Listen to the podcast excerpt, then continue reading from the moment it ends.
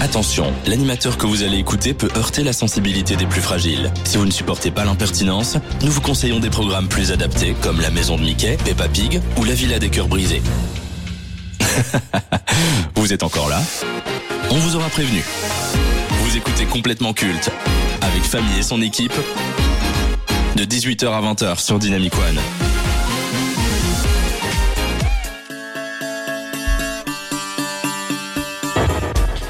Dynamiquien, dynamicienne, bonsoir. Malgré les polémiques, les critiques légitimes et un contexte géopolitique et sociétal plus que délicat, cette Coupe du Monde 2022 au Qatar est une véritable réussite, tant sur le plan sportif que financier. Si on met de côté les revendications et les gestes symboliques qui n'aboutiront à rien de nulle part, cette édition a été une fête populaire à travers la planète et a permis aux gens de différents horizons de se réunir autour d'un même but, soutenir son équipe et sa nation. Les chaînes de télévision ont battu des records d'audience et chaque match de cette compétition a rassemblé des millions de téléspectateurs. D'ailleurs, ça me permet de lancer un, un alerte enlèvement.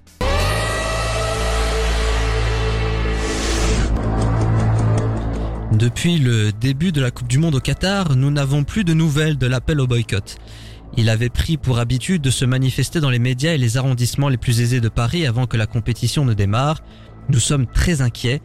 Si vous avez la moindre information qui nous permettrait de le retrouver, veuillez contacter la maire de Paris Anne Hidalgo et ses adjoints au plus vite. Le temps presse et la finale aura lieu dimanche, alors ne perdez pas de temps. Chaque seconde est précieuse. Nous pouvons encore faire pression. Bon, en fait, peut-être que le boycott s'est rejoint à la fête comme tous les autres. Hein. Des surprises, on en a eu. L'Arabie Saoudite qui bat l'Argentine grâce à la motivation de Hervé Renard et son anglais hashtag middle of the ring. L'élimination de l'Allemagne dès la phase de poule, le parcours catastrophique des Diables Rouges, les larmes de Cristiano Ronaldo qui a dit adieu à son rêve de remporter la Coupe du Monde avec le Portugal. Des images qui ont brisé le cœur des fans de foot mais ce que l'on retiendra de cette édition 2022, c'est le parcours exceptionnel et historique du Maroc. Avec une équipe irrésistible et un sélectionneur fin tacticien, les Lions de l'Atlas sont parvenus à se hisser jusqu'en demi-finale. Elle devient ainsi la première nation africaine à aller aussi loin dans une compétition internationale.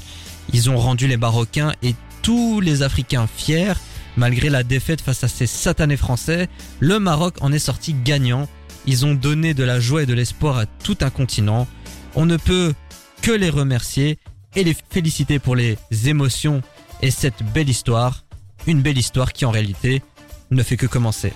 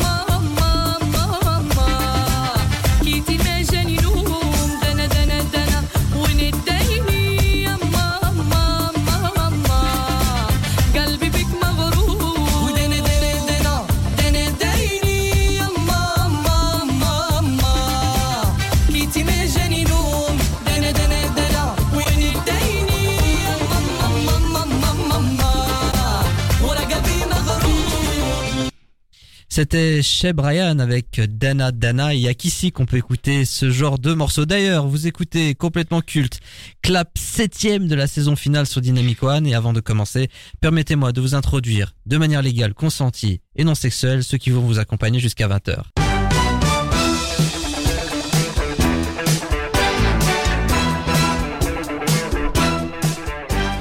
Malgré les intempéries, les grèves et les imprévus, elle parvient toujours à être présente. C'est ça que l'on appelle une chroniqueuse exemplaire et respectueuse, Charline. Bon, merci beaucoup.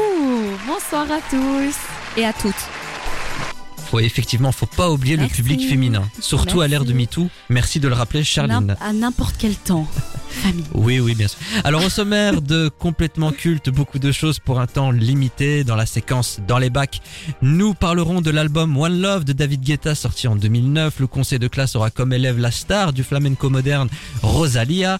Nous avons vu la série Dopsic et nous vous dirons ce que nous en avons pensé. Le versus va opposer Michael Jordan et LeBron James, deux légendes et icônes de la NBA. L'artiste antillais et nouveau chevalier des arts et des lettres, Francky Vincent sera au cœur de la rubrique génie ou escroc. Oh, yes. Si un jour on m'avait dit qu'on allait parler de Francky Vincent dans complètement culte. hein. Je serais pas venue, je pense. Pour conclure, le débat de la semaine sera sur Cyril Hanouna et son attitude. Va-t-il trop loin? Bah, réponse en fin de programme, mais vous le savez, on démarre toujours l'émission par le tour du- des chroniqueurs ou de la chroniqueuse en moins de 80 secondes, ou presque. Jusqu'à 20h. C'est complètement culte sur Dynamic One. C'est l'instant où je cède la parole à mon équipe. Un coup de gueule, un coup de cœur, une recommandation, une critique, une news, quelque chose qu'ils ont envie de partager avec vous, très chers auditeurs. C'est leur moment. Euh, D'ailleurs, si vous, vous avez envie de partager quelque chose avec nous, n'hésitez pas. Il y a le site internet dynamicone.be et nos réseaux sociaux. Dynamic One est complètement culte.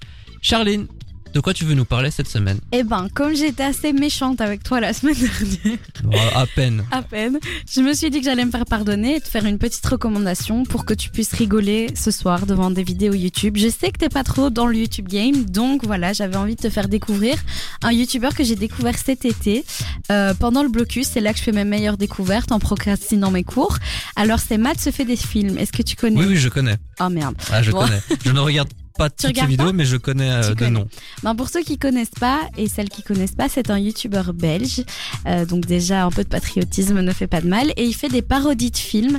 Et, euh, et je trouve que ses vidéos sont très drôles. Donc en fait, euh, il prend un film qu'on lui recommande, donc on choisit un film euh, la, la semaine précédente.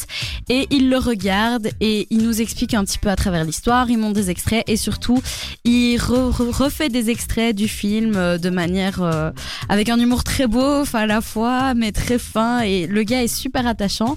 Et euh, moi, personnellement, ça m'a fait, ça m'a permis de découvrir certains films. Euh, je me suis dit bon, allez, je connais pas, je vais regarder. Et en fait, grâce à lui, ben, je me suis dit, ben, j'ai envie de regarder. Et au moins, j'avais une certaine connaissance du film. Alors, euh, il a eu un pic de vidéos qui sont montées à 5 millions de vues. Ça a été le cas pour quand il a fait la parodie de ça. Et il fait en moyenne un million de vues, donc ce qui est très très bien. Et euh, j'avais envie qu'on le découvre un peu plus parce que je l'aime beaucoup. Il a aussi un autre concept qui est fait réel. Donc là, il aborde des, des faits réels qui ont, qui ont inspiré des films d'horreur. Et il les explique, il les raconte, il fait des parallèles avec les films d'horreur. Et il a sorti un nouveau concept très récemment et c'est pour ça que j'en parle. Ça s'appelle Ça m'est arrivé. Donc c'est quatre histoires d'horreur euh, qui sont racontées, en- racontées entre potes. Et il y a un d'entre eux qui est le menteur. Et à la fin, bah, ils doivent trouver euh, qui a menti dans l'histoire. Donc c'est cool parce que c'est des histoires d'horreur et ça plaît beaucoup en ce moment sur YouTube. J'ai peu déploré que ça sorte après Halloween, mais bon, voilà. Et c'est un peu dommage que ça fait un peu moins d'un million de vues. Donc allez voir la vidéo, elle est très très bien. Et abonnez-vous à Matt se fait des films. Merci Charline pour cette recommandation. Bah tiens, je vais rester dans le YouTube game et je vais vous parler d'un YouTuber qu'il faut soutenir absolument. Qui voilà, il faut regarder ses vidéos. Il en a absolument besoin en ce moment car elles ont été démonétisées. Ah je vais oui. vous parler de Norman fait des vidéos. Et ça va, c'est bon, c'est bon, c'est bon, c'est bon. Ok, c'est bon. hein. C'était une blague de Je très mauvais goût. Je le conteste. J'avais envie d'en parler et je me suis dit non, mais famille va te dire c'est trop. Bah vas-y, c'est mon cadeau de Noël, vas-y. Eh ben, euh, surtout, moi, ça fait deux ans que je suis désabonnée, donc désabonnez-vous aussi. C'est un port. Et c'est comme ça. Il y a plusieurs preuves. Allez voir la vidéo de, du, rat, du roi des rats qui parle de ça sur Norman. Très important. Informez-vous. Croyez les victimes. Faites-vous votre propre avis, en fait. Mais euh, On va quand même attendre que la justice fasse son travail, mais de toute façon, ça fait plusieurs années que Norman est mort dans le game. complètement. Donc, euh, Mais ça n'excuse rien. ah non, non, je parle Si pas on du peut l'enterrer, tant mieux. Ah, d'ac- ok, oui. Pas- pas- ok. C'est une manière métaphorique de parler, bien Donc, sûr. euh, ne le cette, tuez pas. cette mise à mort vous a été proposée par Charline dans Complètement Culte. Et ben voilà, le tour Non, des chroniqueurs en moins de 80 secondes est terminé. Prenez vos pilules de pas d'amalgame, car complètement culte prend le contrôle jusqu'à 20h sur Dynamic One.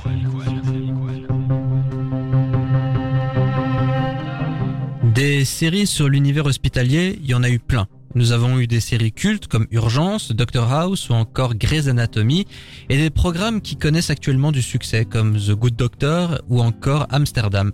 Mais mis à part Urgence, qui a vraiment su mettre à l'honneur la médecine et les difficultés que les professionnels de la santé éprouvent au quotidien, le reste des fictions ont préféré se concentrer sur la vie sentimentale des personnages. En attendant, les séries sur la médecine trouvent leur public et les producteurs ne sont pas prêts d'arrêter d'exploiter ce filon.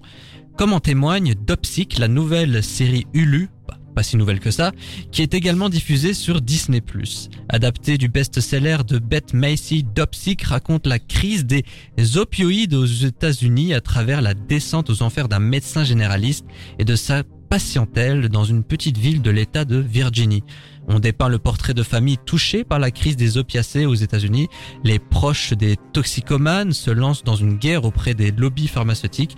Les policiers et médecins luttent également au quotidien contre le fléau.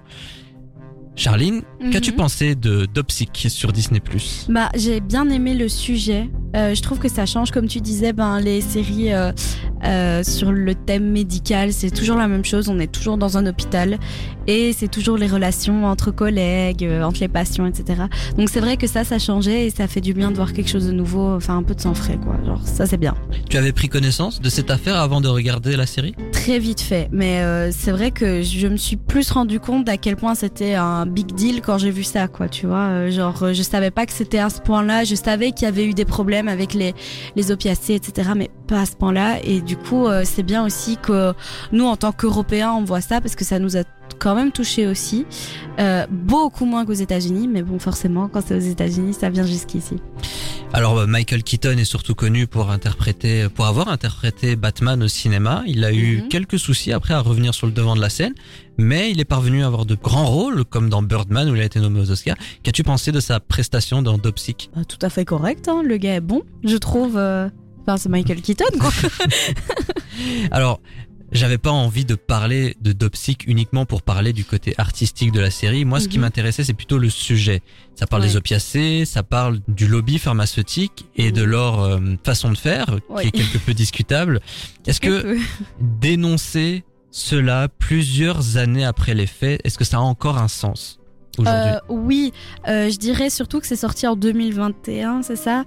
Et euh, on a quand même eu euh, le Covid qui est passé par là.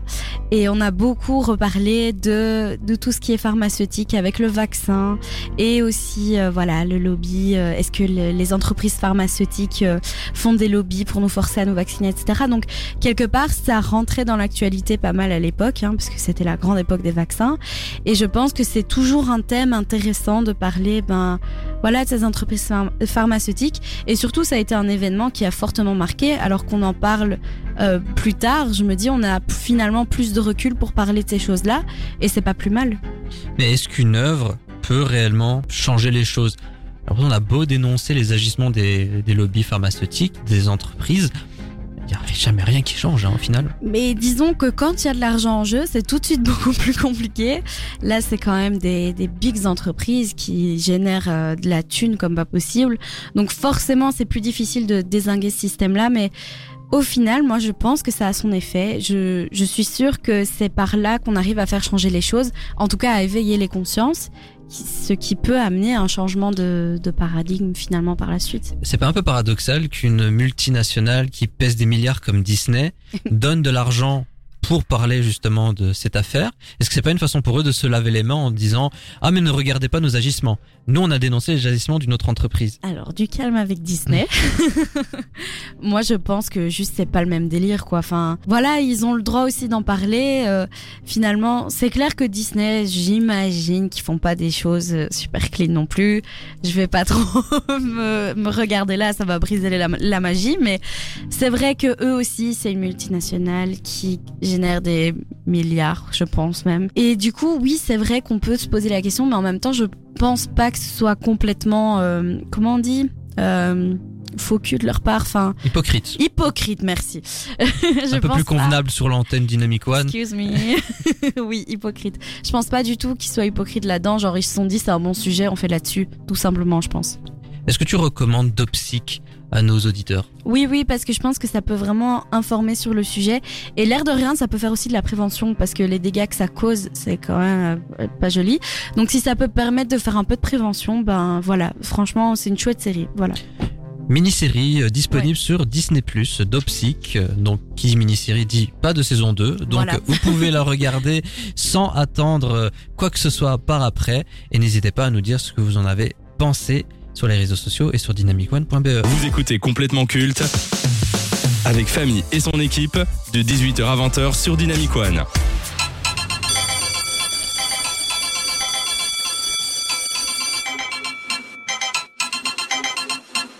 Depuis 2019, la musique latino et hispanique ont fait une sacrée percée dans nos habitudes. Elle est devenue, avec le rap et l'électro dance music, le genre le plus écouté dans le monde. Si de nombreux artistes comme Bad Bunny, Maluma, Becky G, la légende Daddy Yankee ou encore Carol G ont contribué à la réputation et au succès de la musique latine, une femme, en provenance de San Juta del Valles, en Espagne, a fait passer la langue espagnole dans une autre dimension concernant l'industrie musicale. Férue de cet art depuis son plus jeune âge, elle parviendra à obtenir son diplôme de l'école supérieure de musique de Catalogne grâce à ses deux premiers albums qui étaient ses projets de baccalauréat, mêlant des interprétations modernes du flamenco avec la musique pop et urbaine. Son second projet, El Mal Querer, a d'ailleurs été un énorme succès à sa sortie. Il a été sacré meilleur album de l'année au Latin Grammy Awards et le magazine Rolling Stones l'a directement classé dans les 500 plus grands albums de tous les temps mais Elmar Kerrer n'a fait que marquer l'ascension de la chanteuse sur la scène musicale internationale. Reine des clubs, phénomène de mode, emblème et nouveau visage du flamenco, à seulement 30 ans, Rosalia est la star qui compte le plus et qui a le plus marqué 2022. Celle qui redéfinit indéfiniment les limites et les codes de son art n'est qu'au début de sa belle histoire. Alors, Charline, qu'évoque pour toi Rosalia? TikTok. voilà, c'était. Mais vous, quand je vous dis que complètement culte est une info, une émission d'information. Merci Charline. Non mais. Bon, allez, on va être honnête. 50% l'ont connu sur TikTok, 50% l'ont connu pour euh, son titre avec euh, The Weeknd, La Fama. Voilà, moi c'est comme ça que je l'ai connu. Euh, et il n'y a pas de mal à être connu grâce à TikTok. Ces sons ont été, euh, allez, viraux, quoi. Surtout que ça a commencé avant TikTok pour Rosalie. 2019, Oui, c'était avant TikTok. ça, bien sûr. Mais du coup, je pense qu'elle a fait l'explosion euh, à ce moment-là parce que je vais être honnête, avant cette année ici, je ne savais pas qui était cette personne, alors que j'écoute quand même du reggaeton, mais je m'intéresse pas aux chanteurs à mon avis. Mais Alors, surtout que c'est du flamenco. Hein.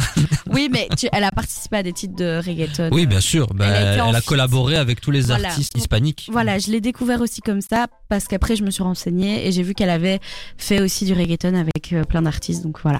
Allez, on démarre ce conseil de classe sans plus attendre. Critère numéro 1, la carrière. Alors elle est active depuis 2013. Elle a trois albums à son compteur, 27 singles. Elle a tourné avec Pedro Almodovar dans Douleur et Gloire, ce qui Oh. est pas rien. Pas. Elle a remporté un Grammy Awards, 8 Latin Grammy Awards, 3 MTV Music Awards, un MTV Europe Music Awards, et j'en passe. Et le Billboard lui décerne le Rising Star Awards pour avoir changé le son de la musique grand public d'aujourd'hui avec sa pop fraîche influencée par le flamenco. Joli. Donc, pour la carrière, combien donnes-tu, Charline? Euh, j'ai mis 7 euh, parce que, euh, comme tu l'as dit, c'est le début. Et euh, très beau début. Et euh, c'est vrai qu'elle a commencé il y a quelques temps, mais pour moi, elle a explosé maintenant. Donc pour moi, euh, tous ces prix, etc., c'est un bon début. Maintenant, j'attends de voir quoi, parce que euh, je me dis ça peut aussi être juste un phénomène de mode et s'estomper rapidement. Donc j'espère pour elle que ça va continuer, qu'elle va surfer sur la vague en quelque sorte et qu'elle va continuer à sortir des bons sons. Moi, pour les mêmes raisons que toi, je lui ai mis 8. Je ne sais pas comment ça fonctionne au magazine Rolling Stones, mais pour mettre son second album directement dans le top 500 des plus Mm. grands albums de tous les temps, alors je, je me demande vraiment comment est la façon de faire dans ce magazine, mais en tout cas, elle y est. Elle Voilà. y est. Et c'est tout à son honneur. Voilà, et euh, une pensée triste pour euh, l'album qui a été éjecté du top 500 Oui. pour pouvoir mettre celui de Eh Rosalia. Il en faut bien. Hein. Second critère, le talent, le style, personnalité de Rosalia. J'ai mis 7 aussi parce que j'aime bien euh, le style de ses chansons. Euh, bah, c'est quelque chose d'assez innovant, je trouve, euh, euh, comme il disait là dans la critique, pop, pop rafraîchissante. Et c'est vrai que c'est, enfin, je veux dire, c'est vraiment chouette avoir ses influences flamenco, etc. Euh, elle garde son identité euh, très euh, hispanophone comme ça, et c'est vraiment très agréable à, à entendre, à écouter. Euh, donc ça, j'aime bien. Euh, et sa personnalité, bah voilà, elle m'a l'air super chouette cette fille. Donc, euh, elle a fait un super concert à Bruxelles, d'ailleurs, Oui. il y a deux jours, qui a beaucoup marqué. Apparemment, elle a fait un super show et je trouve que ça aussi, ça fait partie euh, euh, de la personnalité d'un artiste, la manière dont il amène son concert. Donc, bravo à elle. Hum, même raison également, mais 8 encore. Parce que je trouve que c'est très difficile aujourd'hui pour un, un artiste de se distinguer et Ouais. de se différencier. La plupart d'entre eux sont quand même pas mal interchangeables ou tombent dans l'oubli très rapidement. Mhm. Rosalia, j'ai quand même l'impression qu'elle a compris comment fonctionnait le show business, comment Ouais. on devait utiliser les réseaux sociaux, comment on devait euh, se renouveler en permanence. Pour le moment, c'est ce qu'elle fait. Elle n'a que 30 ans. Attendons de voir la suite, mais je trouve que les débuts sont quand même assez prometteurs. Jusqu'à 20h. C'est complètement culte sur Dynamic One. Et nous sommes de retour pour la suite de Complètement Culte. On est ensemble jusqu'à 20h et on espère que vous passez un agréable moment. On parle de ce qui est et restera culte. Et en parlant de culte, justement, conseil de classe qui est consacré à Rosalia, star musicale qui a fait l'année 2022. On l'a jugé sur la carrière et son talent, sa personnalité. Maintenant, le troisième critère, c'est l'influence de Rosalia. Charline, combien donnes-tu? Pour On ce critère Est-ce qu'on peut mettre des virgules oui, on peut avoir des, des, Yes. des points euh, avec des décimales. Merci, monsieur le professeur. Je bien mettre 8 et demi, alors, s'il Ah. vous plaît. Euh, parce que je trouve qu'elle a... Euh, qu'elle, bah, voilà. Merci. C'était très bien argumenté. Merci. Euh, non, mais elle est suivie par plein de gens. Euh, donc déjà, ben ça, ça fait partie de l'influence, qu'on le veuille ou non. C'est notre société, voilà. Elle est suivie beaucoup sur Instagram. Euh, c'est une personne maintenant qu'on veut avoir dans, dans ses feats. Euh, à chaque fois, on se dit, ben voilà, qu'est-ce qu'elle peut apporter, Rosalia? Eh ben, on l'a et elle apporte toujours quelque chose. Et je pense que les artistes, eh ben finalement, ils sont très intéressés par cette personne. Et, euh, et voilà, je pense que du coup, pour ça, elle mérite un 8,5 pour l'influence quand même. C'est la personne de 2022. Malgré sa jeune carrière, est-ce que selon toi, Rosalie est déjà devenue culte aux yeux de la nouvelle génération? Non, Pas encore? Pas encore, non. Je pense qu'il faut voir sur le un peu plus long terme quand même parce que elle a touché une certaine génération, mais pas le grand, grand public, je pense. Ça commence, mais. Hmm, Ouais, je sais pas. Moi, je suis un peu. euh, je dirais quand même qu'elle a bien réussi son coup. Oui. Hein, en ça, en c'est trois ans, elle a quand même bien marqué euh, plusieurs générations, notamment euh, la, la culture la- latino et hispanique. Donc Ouais. pour moi, je dirais que je suis d'accord, elle est pas encore culte, mais c'est sur le point de le devenir, Oui. à mon avis. Tout à fait, tout à fait. Euh, pour les mêmes raisons que toi, j'ai mis 8. Donc comme ça, Ah. on peut passer aux critères. Ce qui est bien, j'ai pas à me répéter cette semaine. Je fais tout ton travail. Ouais, bah écoute, pour une fois. Bientôt, tu seras remplaçable. Ça. Ouh, Moi, tu crois ça. Ah, Allez, dernier critère, le ressenti personnel. Euh, 8. Bah, c'est ouais. bien, bah, pareil. Hein. Oui, Franchement, 8 elle- aussi. hein. Mais c'est c'est pas très argumenté. C'est ce le genre d'artiste mais- que, que tu écoutes, qui Voilà. alimente tes playlists? C'est ça, oui, parce que j'aime beaucoup euh, ce genre de musique. euh, voilà, j'aime beaucoup. Euh, surtout en été, c'est très cliché, mais genre, t'écoutes ça, t'es en vacances et je trouve qu'elle a l'air, elle a l'air cool aussi cette meuf. Genre, euh, Enfin, Elle a- elle a l'air très sympathique et simple. agréable et tout, simple aussi, ouais, comme tu dis. Et ce que j'ai, ce que j'aime bien aussi, c'est qu'elle a taffé, quoi. C'est pas juste elle a sorti un, un son sur TikTok. Oui, d'ailleurs, on en parlait en voilà. off, mais elle avait participé à une espèce de Mm, oui. nouvelle star euh, en Espagne et elle s'est fait recaler. Euh, avec cette volonté Ça de prendre sa revanche, bah, elle a mis les bouchées doubles, mais malheureusement, elle a eu des problèmes aux cordes vocales, elle a dû se faire opérer. Et c'est après, donc, Ouais. comme je vous l'ai dit dans l'intro, elle a fait des études de musique et c'est quand même rare. Ses deux premiers rare. albums sont ses projets d'études. Ouais, c'est, dingue. ça montre quand même qu'il y a, talent. il y a un talent, il y a un énorme talent et il y a surtout beaucoup de travail derrière. C'est ça. Et ça, j'aime beaucoup euh, le fait qu'elle ait beaucoup travaillé et ce côté revanche comme ça, euh, ça, ça, ça, j'aime bien aussi et qu'elle kiffe quoi, qu'elle profite maintenant. Bah, écoute, merci pour tes notes, Charline. Le conseil de classe de Rosalia est terminé. Vous écoutez complètement culte avec Famille et son équipe de 18h à 20h sur Dynamic One.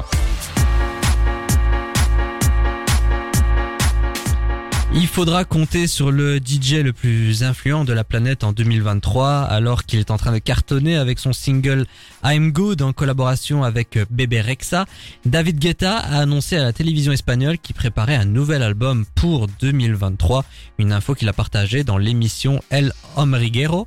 Cela faisait 5 ans que le disque jockey français n'avait plus sorti de nouveaux projets. Le dernier date de 2018 avec son septième album studio Seven. Jusque la logique. Il comportait les tubes Flames ainsi que To You avec Justin Bieber et Say My Name avec J Balvin et Bebe Rexha encore. Reprise du titre Blue de Eiffel 65 sorti en 98, le nouveau single de David Guetta a engendré plus de 250 millions de streams sur Spotify, ce qui en fait l'un des plus gros succès de sa carrière et de l'année 2022. Mais avant de découvrir euh, ces nouveaux morceaux, nous allons nous intéresser à l'album qui l'a propulsé au rang de star, sorti en 2009 et comptant d'énormes tubes comme Sexy Beach, Memories ou encore Getting Over You. L'artiste avait collaboré avec des stars en vogue euh, à l'époque comme Akon, Kid Cudi, les Black Eyed Peas, LMFAO. Qui se rappelle de LMFAO En moins. ah bah, ou encore Neyo, écoulé à plus de 1,5 million de disques. One Love est le plus grand succès commercial dans sa carrière, un succès tel qu'une réédition a vu le jour l'année suivante avec One More Love et le tube Who's That Chick avec Rihanna. Charline, Ouais. David Guetta, Oui, oui. est-ce que c'est un artiste que tu écoutes, que tu apprécies? Ah ouais, j'aime beaucoup. J'aime beaucoup euh, dans dans les sons électro, c'est un qui me plaît le plus. Après, j'aime pas tout, hein, surtout euh, dans les derniers, il y en a beaucoup que c'est un peu trop un peu trop mainstream qu'on entend beaucoup trop à mon goût et genre moi ça m'amuse quand on entend trop un tube genre vraiment je suis fatiguée. Et euh, mais là vraiment genre cet album là Bah justement, qu'as-tu pensé de One Love? Incroyable genre il est iconique culte et s'il y a bien un album de David Guetta dont on doit se souvenir c'est celui-là. Pas qu'il ait fait de la merde après mais vraiment celui-là ça l'a propulsé.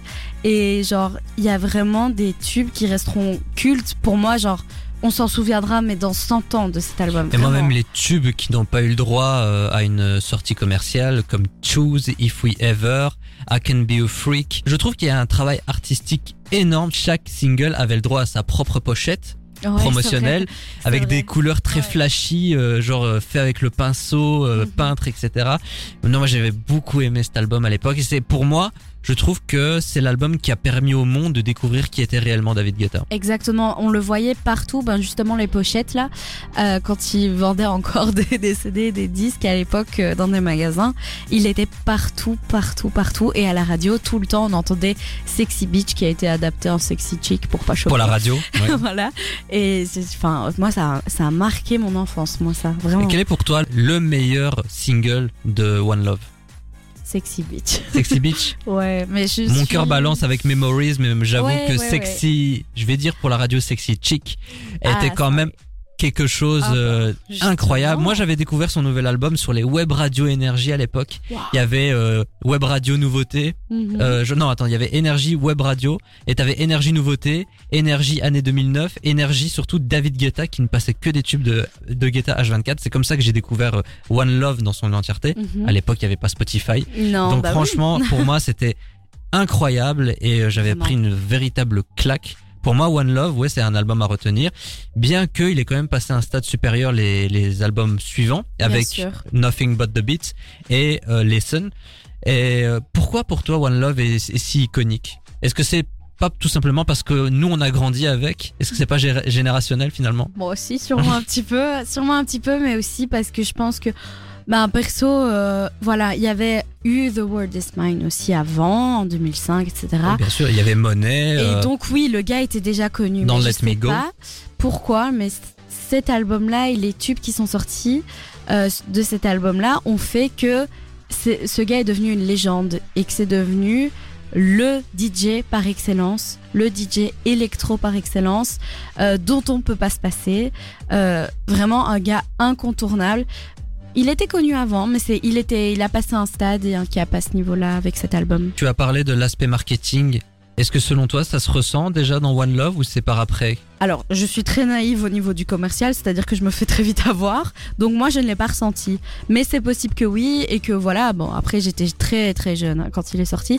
Mais genre, moi, je l'ai pas ressenti comme ça, j'ai juste senti du talent à l'état brut. Voilà. Ah non, mais pour moi déjà la pochette de l'album noir et blanc, David Guetta beau. avec des lunettes, Ouais. avec le titre One Love Ouais. écrit au pinceau euh, rose. C'est pour moi Ah, je l'affiche est déjà très Je belle. m'en souviens d'ailleurs, ça m'a marqué vraiment. Donc tu recommandes bien évidemment One Love à nos auditeurs. Mais qui ne l'a pas écouté Ah, Faites-vous un petit flashback, mais je pense pas qu'ils vont le découvrir.